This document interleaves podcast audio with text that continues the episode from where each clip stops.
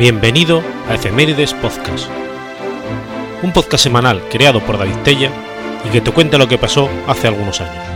Episodio 110, semana del 22 al 28 de enero.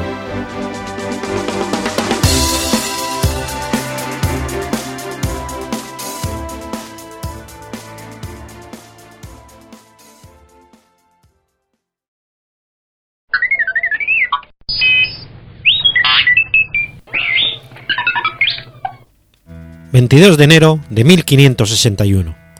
Nace Francis Bacon. Francis Bacon, primer barón Barulham, vizconde de San Albans y canciller de Inglaterra, fue un célebre filósofo, político, abogado y escritor inglés, padre del empirismo filosófico y científico. Desarrolló en su obra de la dignificación y proceso de la ciencia una teoría empírica del conocimiento y precisó las reglas del método científico experimental con su Novum Organum, lo que hizo de él uno de los pioneros del pensamiento científico moderno. Asimismo, introdujo el género del ensayo en Inglaterra. Era el hijo menor de Sir Nicholas Bacon, nombrado guardián del Gran Sello por la reina Isabel I. Su madre, Anne Cook Bacon, segunda esposa de Sir Nicholas, era sobrina de Sir Anthony Cook, hablaba cinco idiomas y estaba considerada una de las mujeres más ilustradas de la época. Fue educado por su madre en los principios del, puritanismo calvinista. Aunque no se haya establecido con seguridad, hay razones para creer que Bacon fue educado por preceptores en su casa durante sus primeros años, y su salud durante este periodo, al igual que después, fue bastante frágil. En 1573, a la edad de 13 años, ingresó en el Trinity College de Cambridge, institución en la que cursó estudios hasta 1576, en compañía de su hermano mayor, Anthony. En Cambridge, su investigación en diversas ciencias lo llevó a la conclusión de que los métodos empleados y los resultados obtenidos no se correspondían y eran erróneos. Su reverencia por Aristóteles, de quien a pesar de todo no parecía tener excesivos conocimientos, contrastaba con su despego de la filosofía aristotélica. A su juicio, la filosofía precisaba de un verdadero cometido y nuevos métodos para alcanzarlo. Con este primer germen de la idea que lo consagraría, Bacon abandonó la universidad. El 27 de junio de 1576, ambos hermanos ingresaron en The Society Magistrorum y unos meses más tarde fueron destinados a Francia como agregados del embajador Sinamias Paulet. La situación política y social en Francia durante el reinado de Enrique III le proporcionó al joven Francis una valiosísima experiencia política, al verse envuelto en algunas gestiones diplomáticas complejas y delicadas. Aunque vivió en Poitiers, visitó también París y las principales ciudades francesas, y recogió informes sobre los recursos y la situación política de diversos países europeos. Informes que se han venido publicando entre sus obras bajo el título Notas sobre el estado de la cristiandad.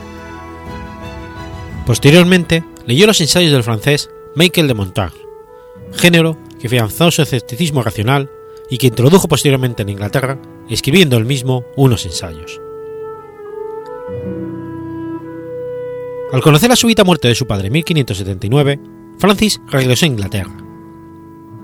La modestísima herencia que le dejó, insuficiente para situar a su hijo menor en una posición desahogada, le obligó a adoptar la profesión del derecho.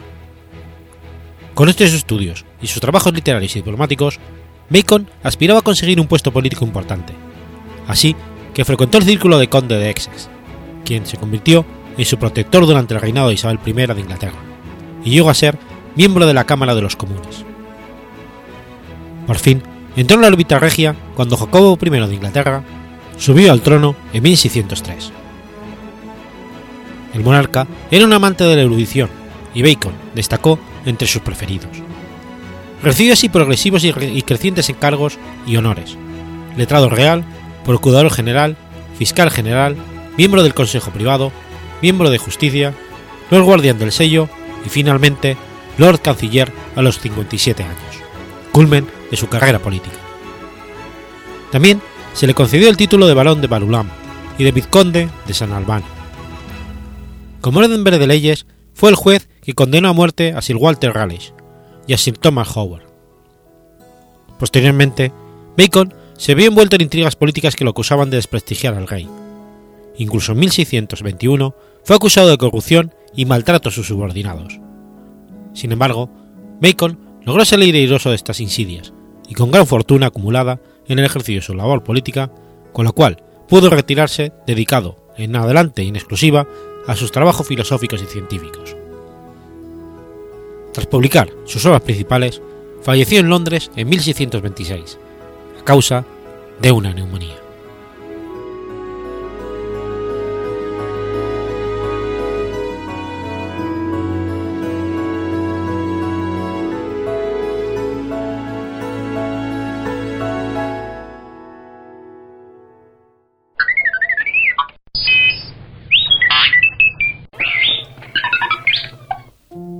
23 de enero de 1826.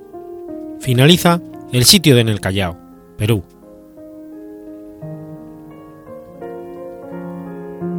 El segundo sitio del Callao fue el asedio más prolongado ocurrido en la costa del Océano Pacífico durante las guerras independentistas de Hispanoamérica. El asedio lo tendieron las fuerzas independentistas combinadas, gran colombianas y peruanas, contra los soldados realistas que defendían la fortaleza del rey Felipe del puerto del Callao, Perú, quienes se negaron a rendirse y rechazaron acogerse a la capitulación de la batalla de Ayacucho, aunque los defensores desconocían que por una cláusula secreta no estaban incluidos en dicha capitulación de Ayacucho, por lo que sitiados habían quedado en entera responsabilidad de proceder según alcanzara su honor o patriotismo. En el sitio que dio comienzo antes de las campañas de Junín y Ayacucho desde la recaptura de la fortaleza el 5 de febrero de 1824, se prolongó hasta su capitulación el 23 de enero de 1826, y se llegaron a disparar desde la fortaleza por los defensores 9.533 balas de cañón, 454 bombas, 908 granadas y 34.713 tiros.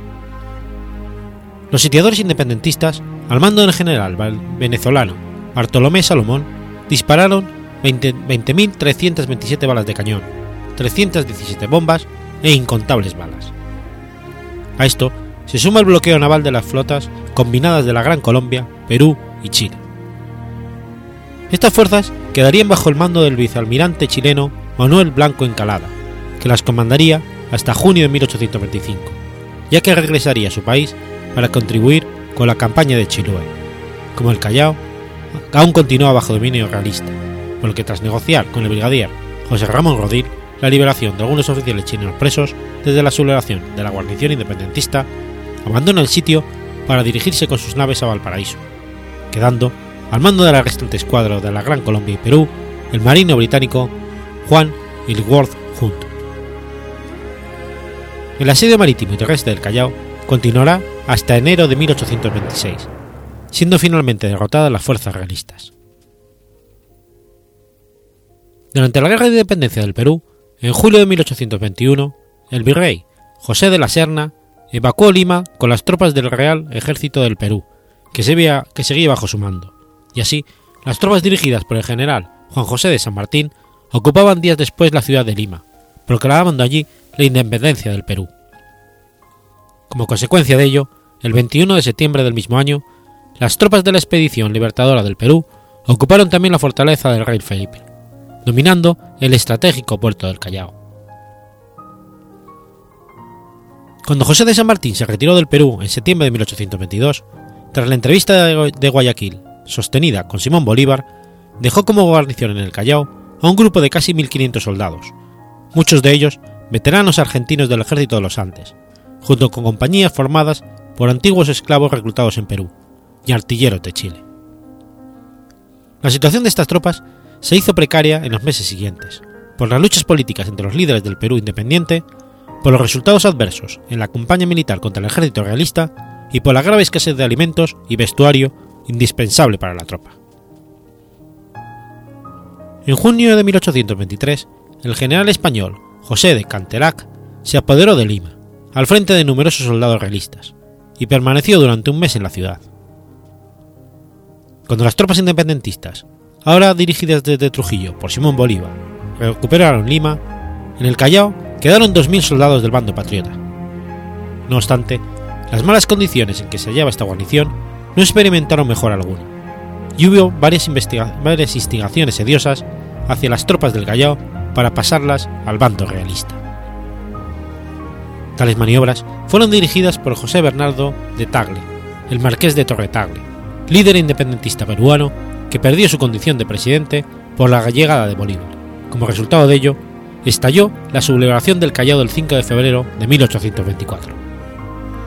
Algunos soldados rasos intentaron contener la revuelta, pero fueron rápidamente reducidos y ejecutados. Tras el motín, la mayoría de los soldados independentistas acuartelados en la fortaleza del Real Felipe del Callao cambiaron de bando y se plegaron al ejército realista. Ante ello, las tropas aún leales al gobierno peruano evacuaron Lima por la gravedad de la situación. Fuerzas realistas dirigidas por el general español Monet entraron en Lima casi sin resistencia el 25 de febrero, tras la retirada de las tropas patriotas, designando como jefe de la guarnición del Callao al brigadier José Ramón Rodríguez. Las campañas militares de 1824 resultaron ampliamente favorables a las tropas independentistas que ahora contaban con refuerzos de la Gran Colombia, mientras que la revuelta de Pedro Antonio Olañeta en el Alto Perú, junto con la escasez de suministros y la falta de refuerzos de España, aumentaban las dificultades en el bando realista para proseguir la guerra. Tras el triunfo del ejército libertador en la batalla de Junín, en agosto de 1824, la situación de los realistas se vio más perjudicada a inicios de diciembre de 1824, los soldados realistas, aún acantonados en Lima, se retiraron a la sierra, solo para abandonar la lucha poco después al conocer el resultado de la batalla de Ayacucho, librada el 9 de diciembre, con la consiguiente capitulación del propio virrey José de la Serna. Poco después de la última evacuación de Lima por las tropas del ejército realista, los soldados independentistas recuperaron definitivamente la capital peruana entrando Bolívar en ella, y motivando un masivo éxodo hacia el Callao, de quienes mantenían su lealtad hacia la corona española, ya fuese por sincera convicción, por defensa de sus intereses o por posteriores pleitos con los líderes del joven Perú independiente, fugando como refugiados diversos españoles, criollos y mestizos. El caraqueño declaraba el inicio del segundo asedio el día 5 de diciembre. El Callao pronto estuvo poblado por más de 8.000 refugiados, la mitad de ellos combatientes realistas dirigidos por José Ramón Rodríguez. Pese a ser informado en enero de 1825 sobre la capitulación de Ayacucho y sus términos, este jefe español rechazó la propuesta de rendición y se obstinó en defender el Callao, esperando en algún momento recibir refuerzos bélicos desde España que jamás llegaron. Para quebrar la resistencia realista, el ejército liberador, formado por gran colombianos y peruanos en su mayor parte, al mando del general venezolano Bartolomé Salom, estableció su campamento en Bellavista y procedió a cercar el recinto fortificado del Callao, bombardeando el puerto constantemente durante meses con fuego de artillería pesada.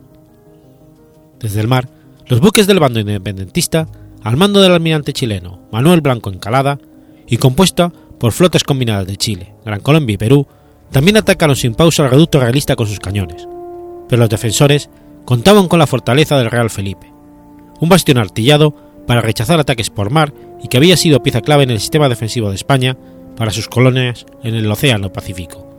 En tanto, el recinto amurallado de la fortaleza también dificultaba un asalto frontal desde tierra, todo lo cual, junto a la voluntad inquebrantable de sus defensores, hizo un cerco difícil y prolongado. La falta de suministros suficientes y la sobrepoblación en un puerto que no estaba preparado para acoger tantos refugiados de forma permanente causaron un gran perjuicio entre los sitiados. Pronto se advirtió que en el Callao escasearía la comida, por lo cual, desde el inicio, los refugiados establecieron un mercado negro de alimentos a precios elevadísimos, comerciando primero con las pocas legumbres, frutas y aves de corral que estaban disponibles en el puerto, para luego traficar con la carne de los caballos o bueyes no aptos para el servicio con la tropa, y finalmente comercializar carne de ratas a falta de otro alimento disponible.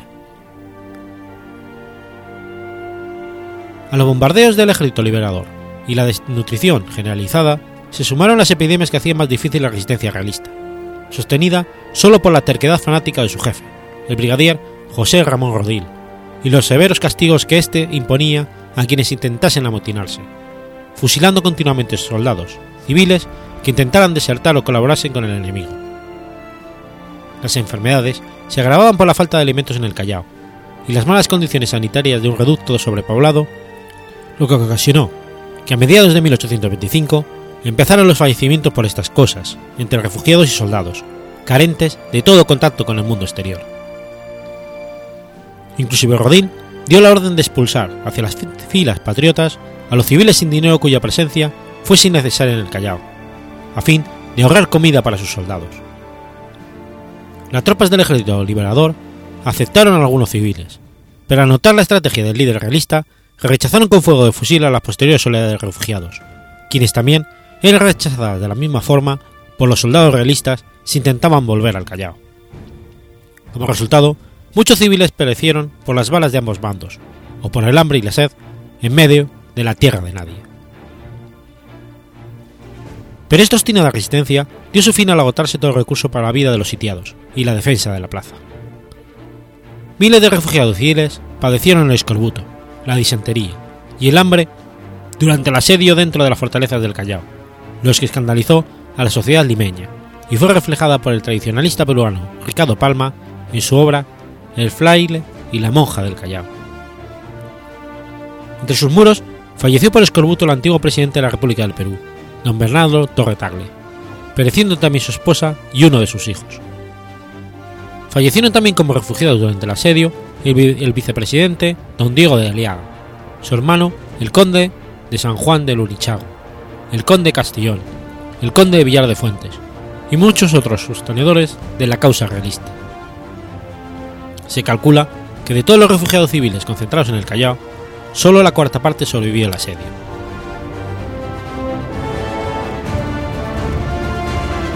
Principios de enero de 1826, el coronel realista Ponce de León se pasa a las filas independentistas, y poco después, el comandante realista Riera, gobernador del castillo de San Rafael, entrega dicha fortaleza.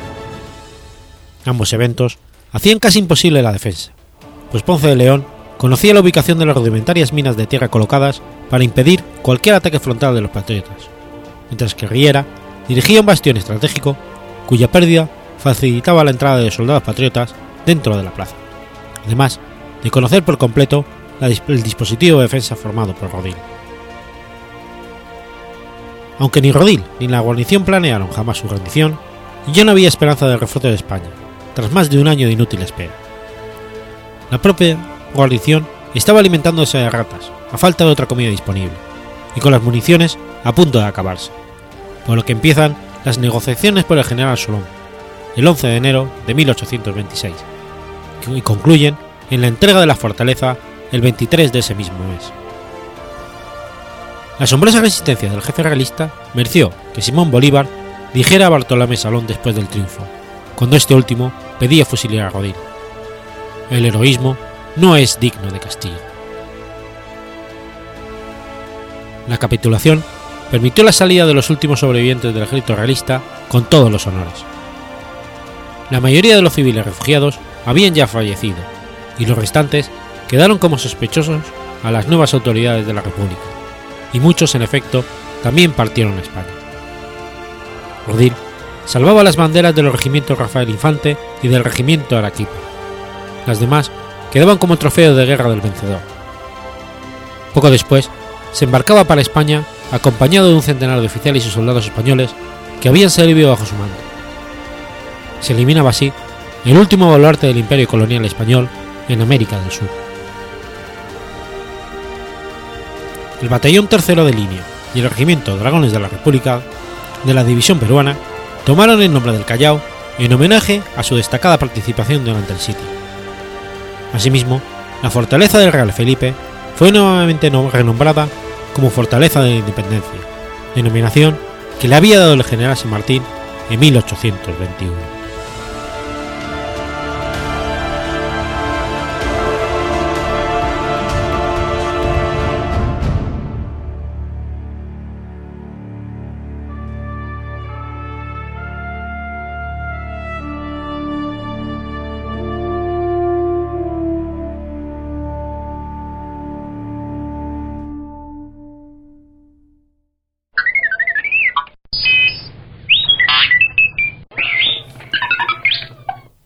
24 de enero de 1256.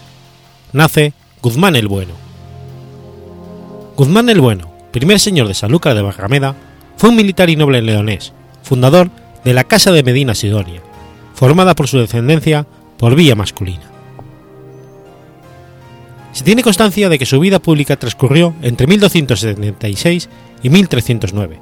Como militar, intervino en las luchas internas de Marruecos Merini. Tras las incursiones norteafricanas en la Baja Andalucía de 1275, medió en la trega establecida entre el sultán Merini Yusuf y Alfonso X el Sabio en 1276. A finales de 1281 o comienzo del 82, intervino en el pacto entre el citado Yusuf y Alfonso X, en virtud del cual el sultán Merini ayudaría al monarca castellano frente al revelado infante dos Sancho. En 1282, el rey sabio premió los servicios de Guzmán con la villa de Alcalá de Sidonia, hoy Alcalá de los Gazules, que le cambiaría ese mismo año por el donadío de Monteagudo.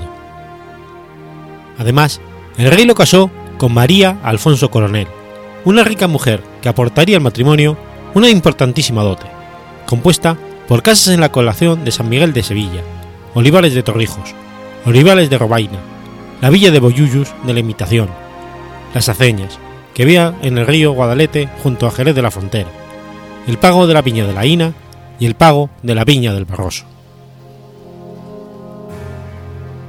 Con el azoso al trono de Sancho IV, Guzmán marchó de nuevo al sultanato meriní de Fez, haciendo una gran fortuna con la que ampliaría sus propiedades.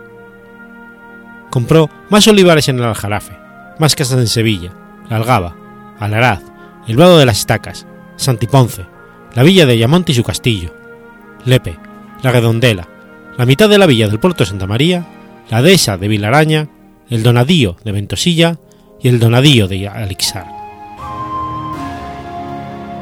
Posteriormente, en 1294, el propio Sancho IV recurrió a Guzmán para la defensa de Tarifa, plaza amenazada por el infante don Juan, hermano del monarca, con ayuda de los meriníes y nazaritas.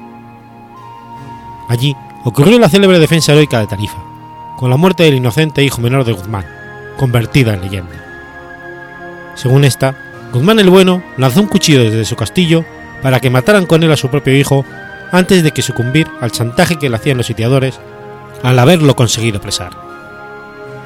Un antiguo romance exclama, Matadle con este, si lo habéis determinado, que más quiero honra sin hijo que hijo con mi honor manchado. Tras la gesta de Tarifa, Sancho IV le prometió verbalmente el señorío de Sanlúcar, en cuyo término se incluían los lugares de poblados de Sanlúcar de Barrameda, Rota, Chipone, Chipiona y Trebujena. Sin embargo, fue su hijo Fernando IV quien hizo efectiva dicha merced en 1297. Con el tiempo, Sanlúcar se convertía en la principal solar de la casa. En 1299 recibió la merced de la almadraba de Conil y en 1303 la almadraba de Chiclana, cuyas respectivas aldeas pobló. En 1307 recibió el señorío de Vejer de la Frontera, a cambio de Zafra y Falconet, en Extremadura. Asimismo recibió el señorío de Marchena y una retención sobre las rentas de Medina Sidonia. A la muerte de Guzmán, en Gaucín, en la serranía de Ronda, luchando en la frontera con el reino de Granada con el general Merini Oznin, las dimensiones de sus señoríos y propiedades en el alfort sevillano del Jarafe, la área fronteriza onubense, el Bajo Guadalquivir y el área del Guadalete, convertían a la Casa Guzmán en el linaje más importante de la alta nobleza en Andalucía durante la Edad Media. No obstante, la casa perdió parte de sus propiedades originales debido a las dotes matrimoniales y al testamento de María Alfonso Coronel dado en 1330. Por estas vías, su hija Isabel Pérez de Guzmán, casada con Fernando Ponce de León, aportó a la futura Casa de Arcos el señorío de Marchena, la retención sobre las rentas de Medina Sidonia, las villas de Rota y Chipiona, y según parece, la mitad de Ayamonte. Del mismo modo, otra hija del matrimonio, Leonor Pérez de Guzmán, casada en 1306 con Luis de la Cerda, legó a la futura casa de los Medinaceli el puerto de Santa María junto con Villafranca, La Lijar y otras heredades. Los sepulcros de Guzmán el Bueno y María Alfonso Coronel realizados por Juan Martínez Montañés, se encuentran en la iglesia del monasterio San Isidro del Campo en Santiponce. Existe una leyenda que atribuye a Guzmán el Bueno la hazaña de haber matado a un dragón, llamado la Sierpe de Fez.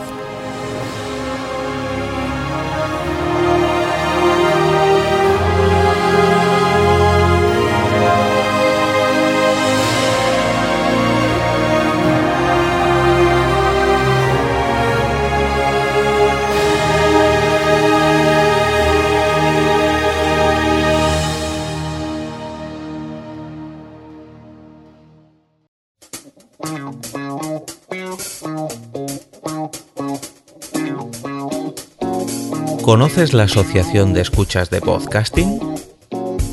Asespod es el primer lugar de encuentro para todas aquellas personas que escuchan este formato de audio.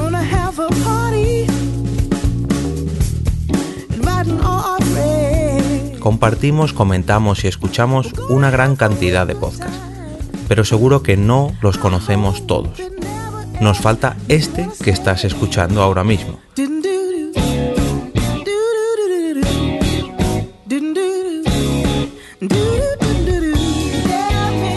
Queremos que tú, oyente de este podcast, formes parte de todo esto.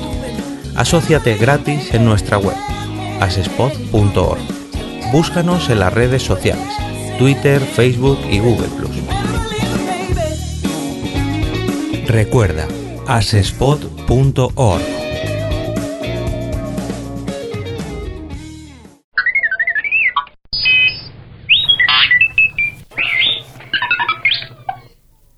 25 de enero de 1953.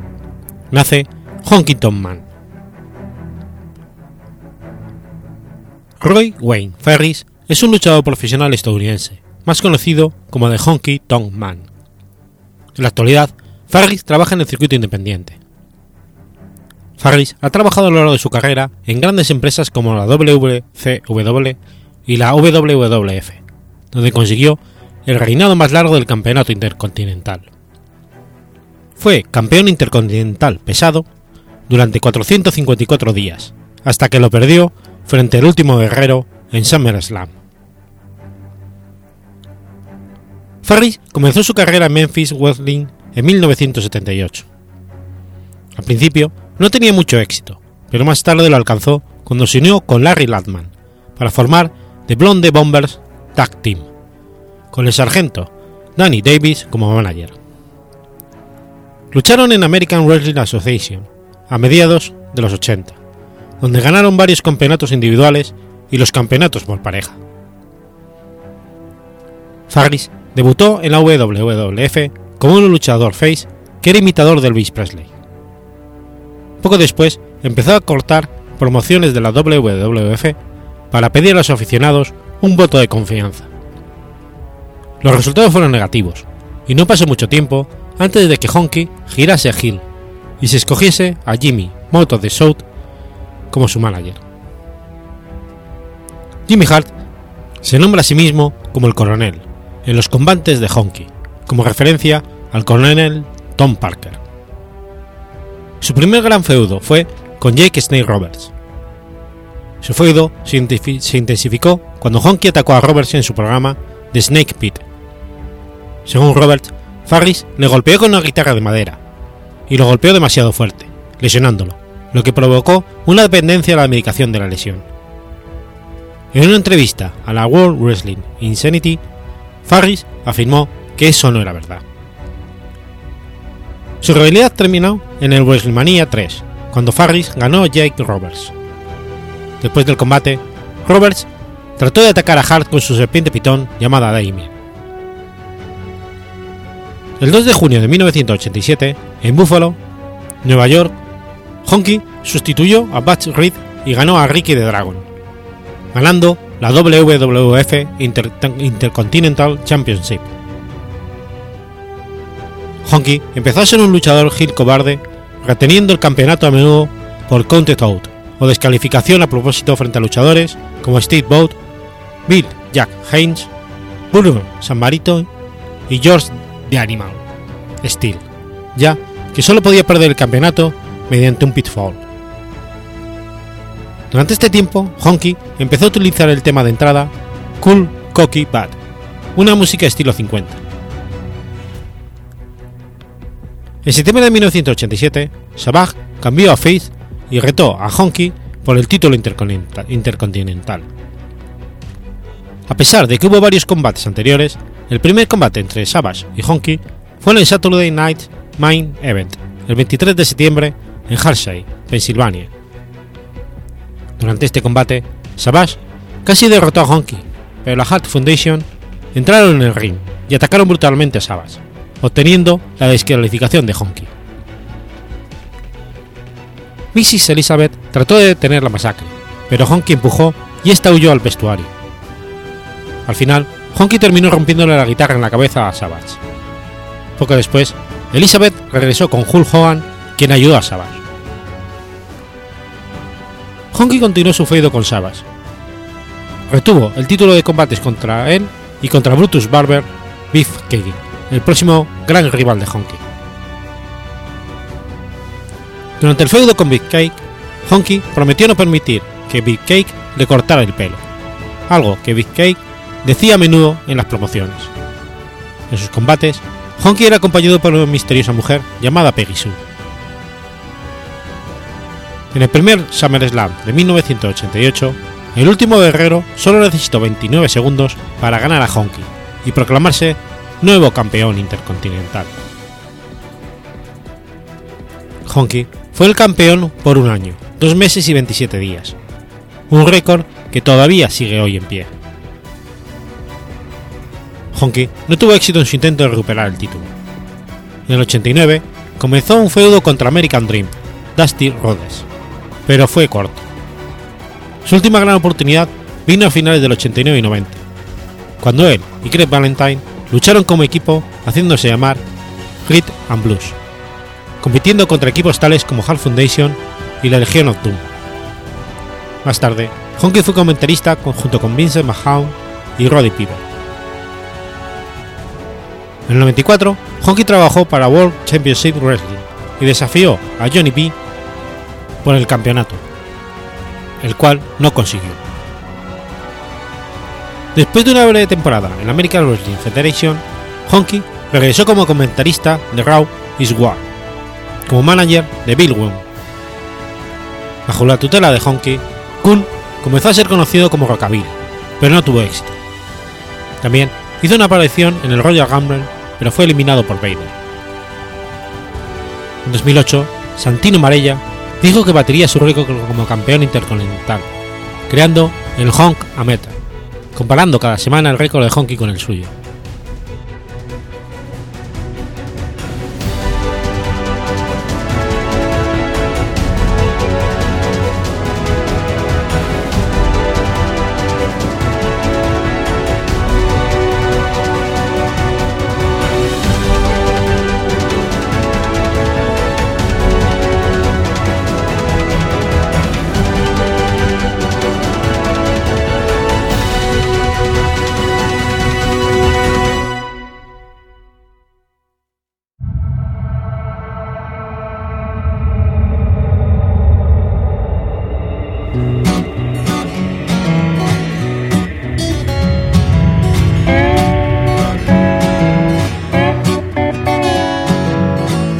¿Sabías que existe una asociación donde damos voz a los podcasts? La Asociación Podcast nace con el propósito de aunar intereses relacionados con el podcasting, ofreciendo formación, soporte y una mesa de debate sobre el podcasting, no solo en España, sino también en toda Hispanoamérica. Entre nuestros proyectos destacan nuestro libro colaborativo, la organización de diferentes eventos relacionados con el podcasting como las jornadas de podcasting, los premios de la Asociación Podcast y Radio Podcastellano. Para formar parte de la comunidad, recibir información de eventos y estar al tanto de lo que ocurre, solo tienes que entrar en asociacionpodcast.es y hacerte socio simpatizante. Ahora es tu oportunidad de formar parte de esta gran comunidad asociacionpodcast.es. Si lo prefieres, puedes escribirnos a info@asociacionpodcast.es y responderemos todas tus dudas. También puedes seguirnos en Twitter con el usuario AsociaPodcast. Ya seas podcaster u oyente, súbete al podcasting.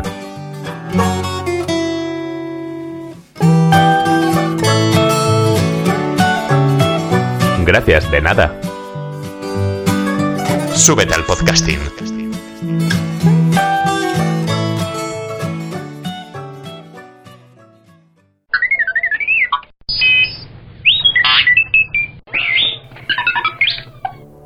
...26 de enero de 1699... ...se acuerda la paz de Karlovitz. La paz de Karlovitz fue acordada en la ciudad serbia de Karlovitz entre la Santa Liga de Países Católicos, Austria, Venecia y Polonia, y el Imperio Otomano, por ratificar la expulsión de los turcos del Reino de Hungría. La amenaza del Imperio Otomano sobre Europa comenzó alrededor del siglo XIII, cuando iniciaron sus primeras incursiones en los Balcanes y enfrentaron a varios reyes como Luis I de Hungría, Segismundo de Hungría y Matías Corvino, que intentaron mantener a los turcos fuera de la Europa oriental y central. Dichas incursiones se intensificarían luego de la caída de Constantinopla en 1453, amenazando peligrosamente al reino húngaro, que durante varios siglos actuaría como barrera defensiva europea contra los musulmanes, que buscaban tomar el mundo cristiano.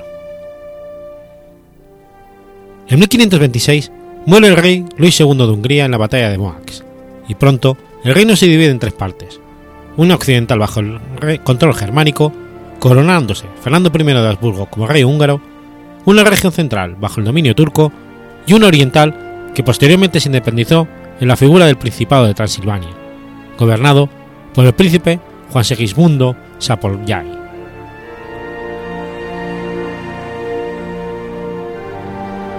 A lo largo del siguiente siglo y medio existiría una pugna entre los otomanos y los germánicos por mantener su supremacía en los territorios húngaros y los del Principado de Transilvania de esta forma, varios príncipes transilvanos como Esteban Bokai, Gabriel Betle y Emerito Tocoli libraron grandes guerras de independencia contra los Habsburgo, aliándose contra los, con los otomanos. La mayoría de los príncipes transilvanos eran entonces de confesión protestante, contraponiéndose así a los Habsburgos católicos, y a menudo tomando esto como excusa para enfrentarlos y alcanzar así la reunificación de los territorios húngaros y su independencia de los germanos. Sin embargo, estos intentos resultaron fallidos y finalmente las fronteras quedaron exactamente iguales. En 1683, el sultán otomano envió su ejército contra los territorios germánicos y se desencadenó el asedio de Viena, el cual concluyó con la victoria de las fuerzas cristianas aliadas y la huida de los turcos hacia suelo húngaro. Tras esta derrota, el emperador germánico y rey húngaro Leopoldo I de Habsburgo tenía un nuevo objetivo, expulsar a los turcos de los territorios húngaros y del Principado de Transilvania. Los ejércitos de la Liga Santa arribaron al territorio húngaro ocupado por los turcos en 1686 y de inmediato comenzaron a asediar la capital, Buda. Después de varios meses, consiguieron romper las defensas y expulsar a los turcos, no solo de Buda, sino de otras muchas ciudades húngaras a lo largo de todo el reino. Para 1690, los ejércitos germánicos habían alcanzado Transilvania, que fue anexionado a los territorios cristianos después de la sanción de la diploma Leopoldeonum en el mismo año, en el cual se estipulaba que Transilvania era ahora parte del Sacro Imperio Romano Germánico. Igualmente, Leopoldo I llamó a su corte en Viena al joven príncipe transilvano Miguel Apafi II, a quien se invistió con el título de príncipe imperial germánico, y posteriormente se forzó a renunciar al de Transilvania. Con esto se consumó la reunificación del Imperio húngaro, por los Habsburgo, y para ratificar dicha nueva situación política se firmó entonces el Tratado de Karlovitz de 1699 entre los germanos y los otomanos. La Liga Santa fue propuesta por el Papa Inocencio XI en 1683 y de ella formaron parte los Habsburgo, la República de Venecia y la Confederación Polaco-Lituana, a los que se unió el Principado de Moscú en 1686. La alianza se creó para hacer frente y debilitar al Imperio Otomano, con la esperanza de detener su avance por toda Europa. Sus componentes, con sus más significativos comandantes, reyes, jefes de Estado y figuras carismáticas, fueron los siguientes. Leopoldo I, después de la sede de Viena, utilizó las tropas de la Liga Santa para iniciar el contraataque que culminó con la batalla de Viena, acaecida en septiembre de 1683, y que dio inicio a los enfrentamientos que llevaron a la paz de Karlowitz. En esa batalla, las tropas de la Federación Austríaca, provenientes de los distintos dominios de los Habsburgo, recibieron el apoyo de la fuerza de los príncipes de Baden y de Sajonia, de los Wittelbats de Baviera, de los señores de Turinga y de Holstein, y de tropas polacas y húngaras. Por los acuerdos de Karlowitz, el Imperio Otomano admitía la supremacía habsbúrgica en el norte de los Balcanes y renunciaba en su favor a toda Hungría, Transilvania y a Croacia y Eslovenia. Los comandantes del ejército austriaco fueron Federico I de Sajonia, mariscal de las tropas alemanas a las órdenes de Leopoldo I, hasta que fue elegido rey de Polonia a la muerte de Juan III Sobieski. Eugenio de Soboya, comandante de los dragones imperiales a las órdenes del mariscal Federico Augusto I de Sajonia, hasta sucederle cuando éste se convirtió en rey de Polonia. Bajo el mando directo del dogo Francesco Morosini, los venecianos obtuvieron grandes victorias sobre los turcos, apoderándose de diversos territorios que posteriormente fueron confirmados por los acuerdos de Karlovich. Además, el Senado reconoció al dogo con el título de Peloponeseco por sus méritos militares. Los territorios que pasaron a formar parte de la Serenísima fueron Morea, Dalmacia, Santa Maura y Egina.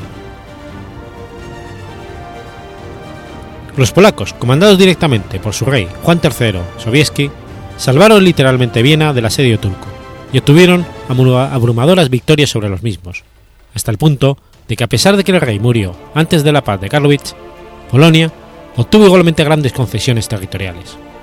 Estas fueran Podolia y la margen derecha de Ucrania. Entre los comandantes de las tropas polacas resalta la figura de Carlos V de Lorena, mariscal de las tropas polacas al mando del rey, que comandaba las tropas directamente en el campo de batalla, como durante la batalla de Viena, cuando dirigió sus tropas a caballo, permaneciendo siempre en primera línea.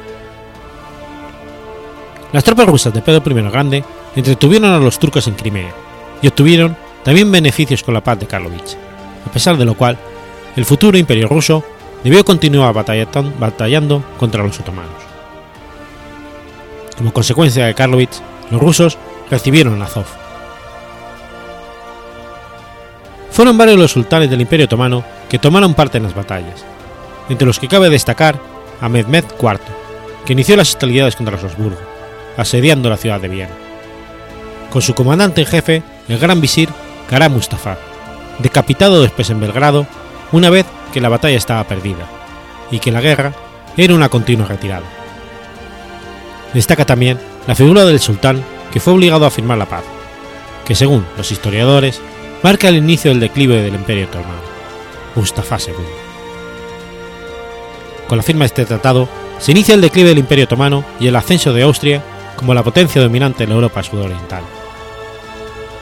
El reino de Hungría es reunificado y después de casi siglo y medio de ocupación turca, los otomanos son expulsados de los territorios húngaros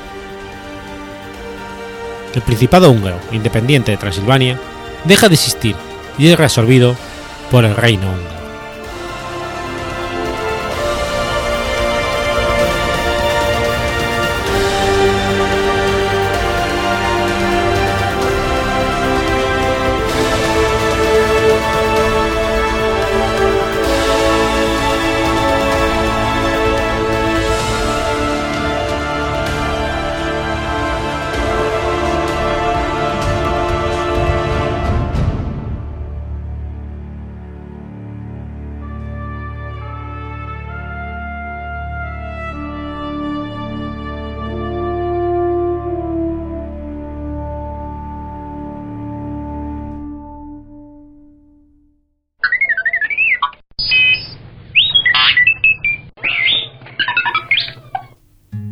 27 de enero de 1554.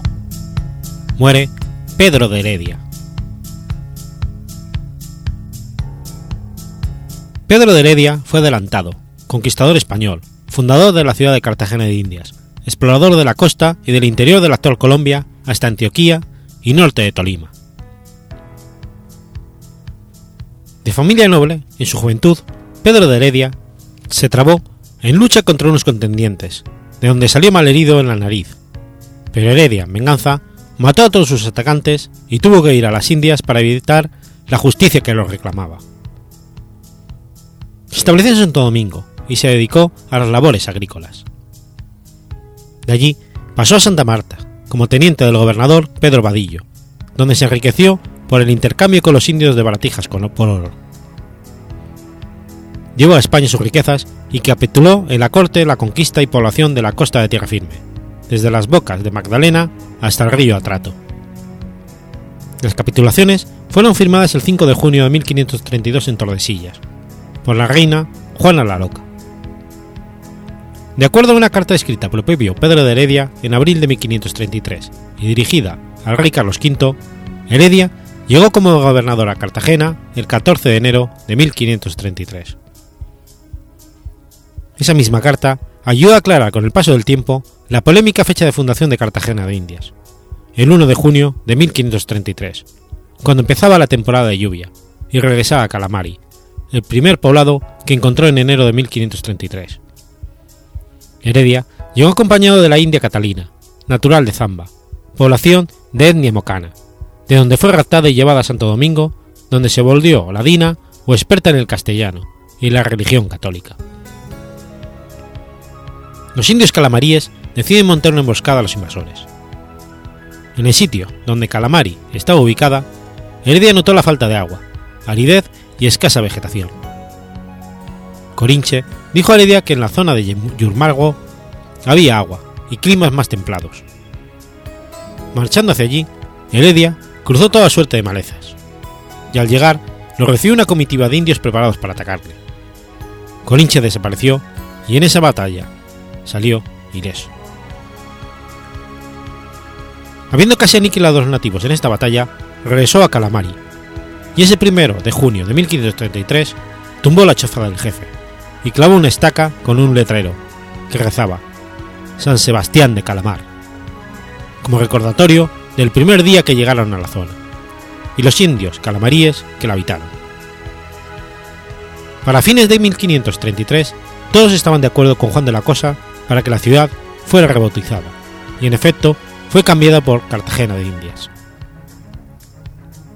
Heredia levantó las primeras edificaciones, enviando, con el capellón que iba en su flota, una petición a la casa de contratación para que enviara monjes, albañiles y otras provisiones para levantar la ciudad.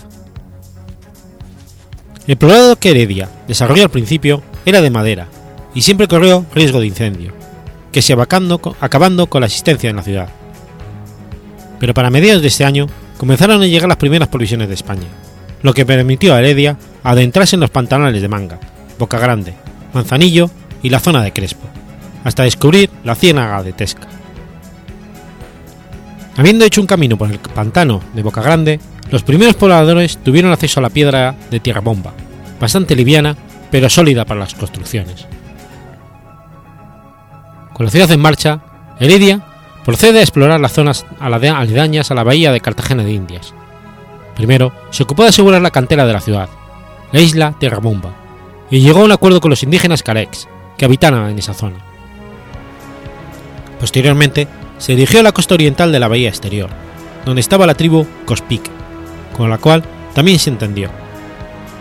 Finalmente, exploró la península de Barú, donde se encontró con los Bahaire. Con ellos no tuvo una relación tan fluida, pero pudo evitar conflictos. Catalina recomendó a Heredia que no se adentrara demasiado en la selva, por los peligros que ello acarreaba. Heredia obedeció a su compañera y se dedicó a explorar por mar el territorio zenú, terminando de explorar la costa del Caribe colombiano. Incluso así, en 1576, autorizó a su hermano, Alonso de Heredia, para explorar el suroriente y sur de la nueva provincia de Cartagena.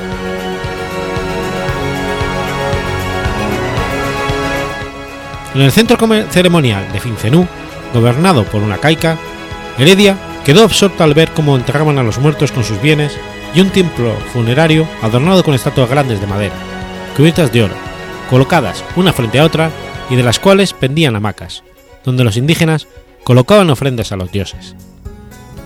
Heredia saqueó las sepulturas y extrajo enormes cantidades de oro por muchos años.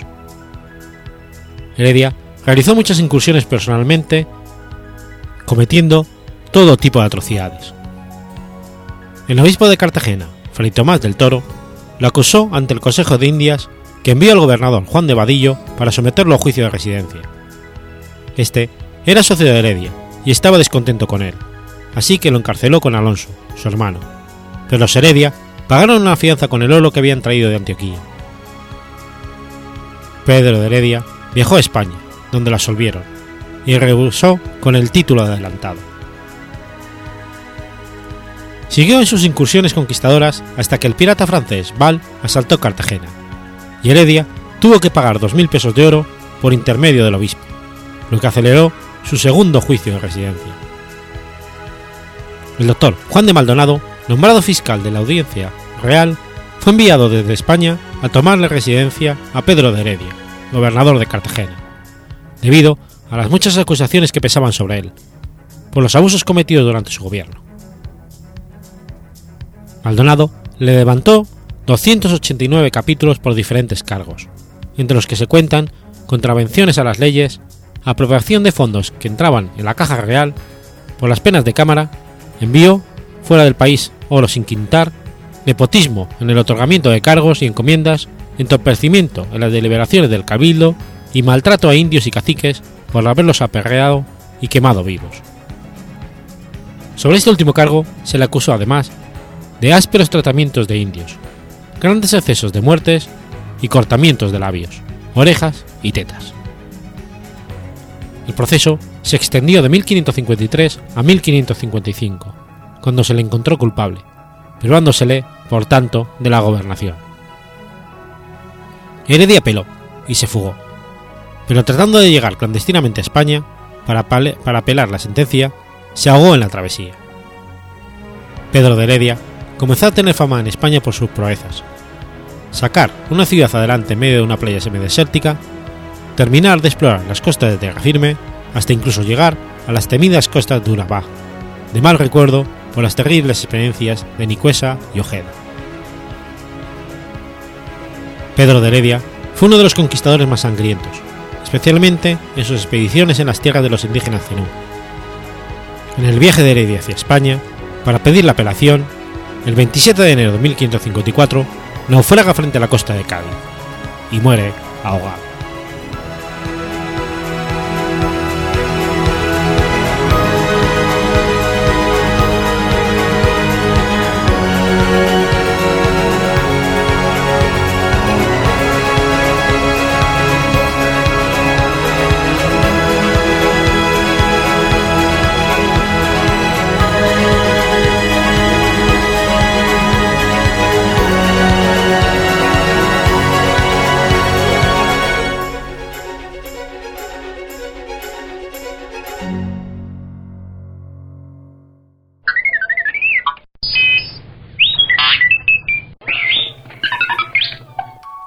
28 de enero de 1986.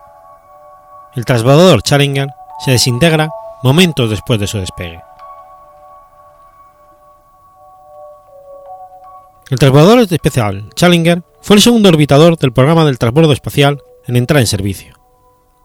Su primer vuelo se realizó el 4 de abril de 1983 y completó nueve misiones antes de desintegrarse en su décima misión, el 28 de enero de 1986 causando la muerte de sus siete tripulantes, a los 73 segundos de su lanzamiento. El Challenger fue reemplazado por el transbordador espacial Endeavour, que voló por primera vez en 1992, seis años después del accidente.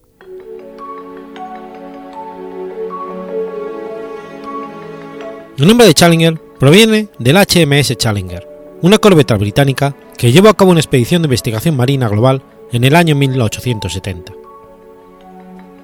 Challenger fue construido a partir de la estructura STA-099, utilizada en principio en pruebas estructurales.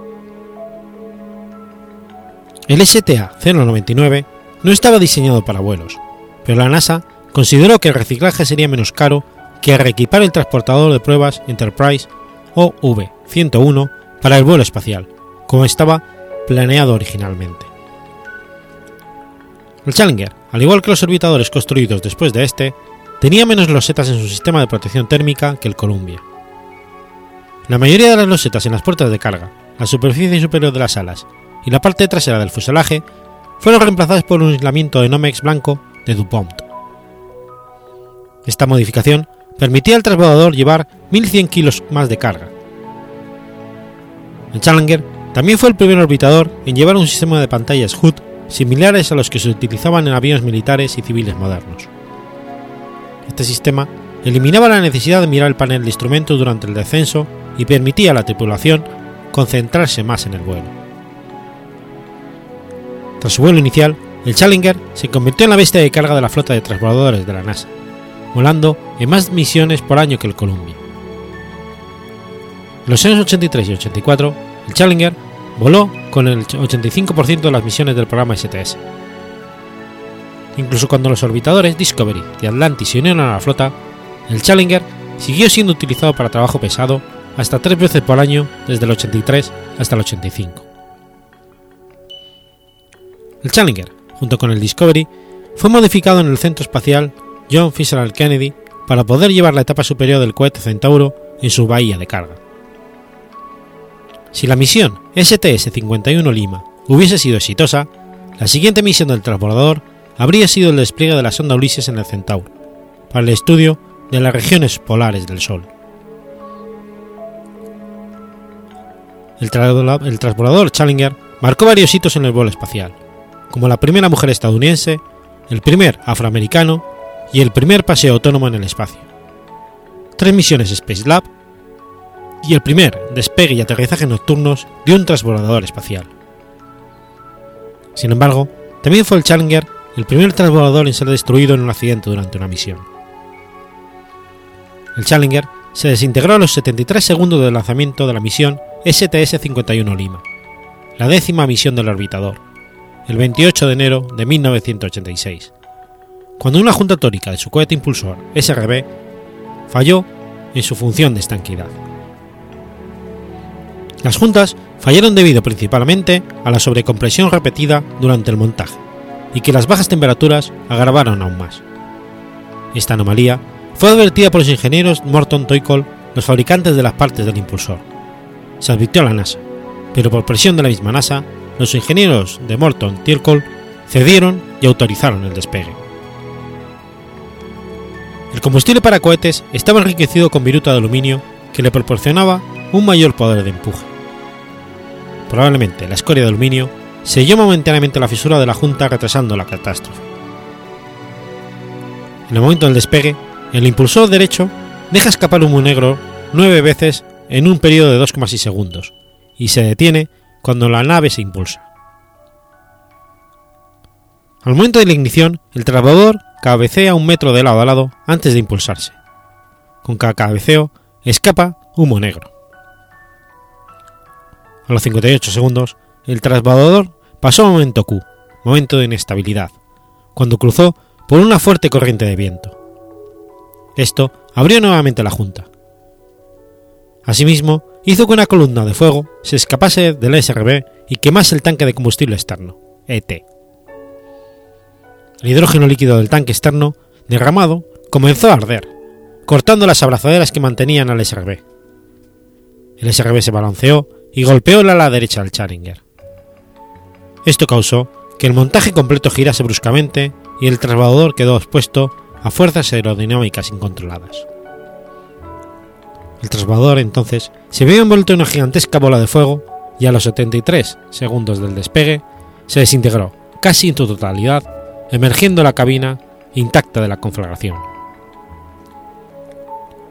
Los siete tripulantes fallecieron al impactar la cabina de la nave contra el océano, tras una larga caída de casi tres minutos. Las circunstancias finales de su muerte se desconocen. La comisión investigadora del accidente determinó como poco probable el hecho de que alguno de ellos estuviese consciente al momento del impacto, aunque posteriormente salieron a la luz pública evidencias de que al menos cuatro de los miembros de la tripulación pudieron activar sus sistemas auxiliares de suministro de oxígeno y que intentaron socorrerse mutuamente. La cabina fue la única sección de la nave que logró sobrevivir a la terrible destrucción de la explosión. pero no pudo soportar el impacto final contra el océano, desintegrándose junto con sus ocupantes. El módulo de la cabina cayó desde una altura de 15.240 metros, produciéndose así el fatal desenlace. La NASA había estimado las probabilidades de un accidente catastrófico durante el lanzamiento en una proporción de 1 a 438. Este, este, accidente, el mismo impactante del programa del transbordador espacial, perjudicó seriamente la reputación de la NASA como agencia espacial y la propuesta de la participación de civiles, promulgada por Ronald Reagan y concretada con la maestra de primaria Christina McAuliffe. Esto echó por tierra todas las estructuras administrativas y de seguridad. La NASA suspendió temporalmente sus vuelos espaciales hasta 1988.